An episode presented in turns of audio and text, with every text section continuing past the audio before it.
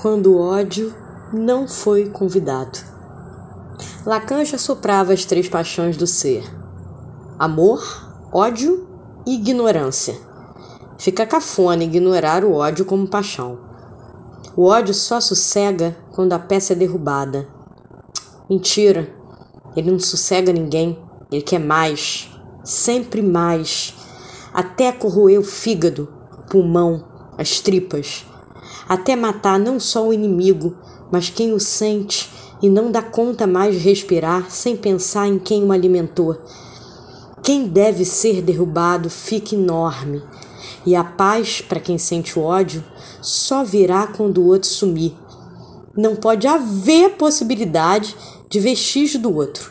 Ele precisa ser caçado em todos os cantos. As probabilidades matemáticas dele aparecer precisam ser calculadas. Mas como surge essa peste? De onde brota essa erva daninha? Infelizmente, quando alguém nasce. Nasce no mundo da linguagem. Nasce no mundo de experimentar o um amor maior e perder um pouco e não achar mais aquilo. Aquela Madeleine do Proust, aquele biscoitinho pode lembrar a infância, mas ela não volta. Voltam recortes, volta ela cortada. Adeline sentia muito ódio desde cedo, desde que não conseguiu mais ser Adeline. Ficava sempre em função da pergunta: o que o outro quer de mim? Como faço para ser amada? Descansava dessa pergunta com pássaros, verde, literatura, música e conversa ouvida em balcão de bar. Tudo que não lembrasse a pergunta dava a Adeline um pouco mais dela, e era tão bom ser Adeline sem responder essa pergunta, sem se sentir cobrada, demandada, sugada, sufocada. De tanto tentar responder o que queriam dela, cedia seu espelho a quem estava do lado. Mostrava nos olhos, na fala, no corpo e na alma tudo que o outro precisava saber de bom dele mesmo. Era uma espécie de currículo bom do outro. Fazia questão de ressaltar uma frase falada há décadas atrás que o outro nem lembrava e enaltecê-lo. Depois que isso acontecia, Adeline tinha a sensação de balão estourado, vazia, velha, gasta, sem qualquer propósito de vida. Afinal, cedia tanto seu lugar que se transformava em fantasma. Alguém acredita em fantasmas? Eles aparecem para a criança no escuro, e ela corre deles. Alguma hora o espelho começava a descascar nas pontas.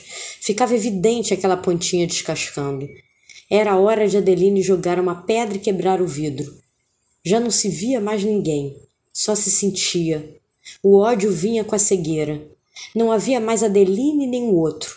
Não havia mais nada. O ódio é cego. Adeline não via imagem, mas sua função de espelho ficava enorme enorme quando ela esvaziava por dentro.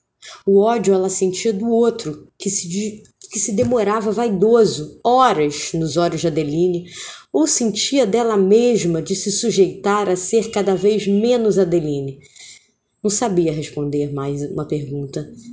Só desconfiava que precisava voltar a ser mais Adeline de repente surgiu alguém que lembrou demais a sensação do verde, da conversa ouvida na ponta do bar, do pássaro cantando, da música, da literatura.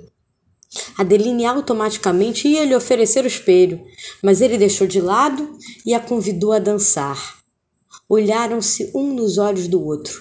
Adeline já tinha um espelho que alguém lhe ofereceu. O ódio esqueceu de aparecer. Às vezes ele esquece o amor sempre deixa de convidá-lo para a festa.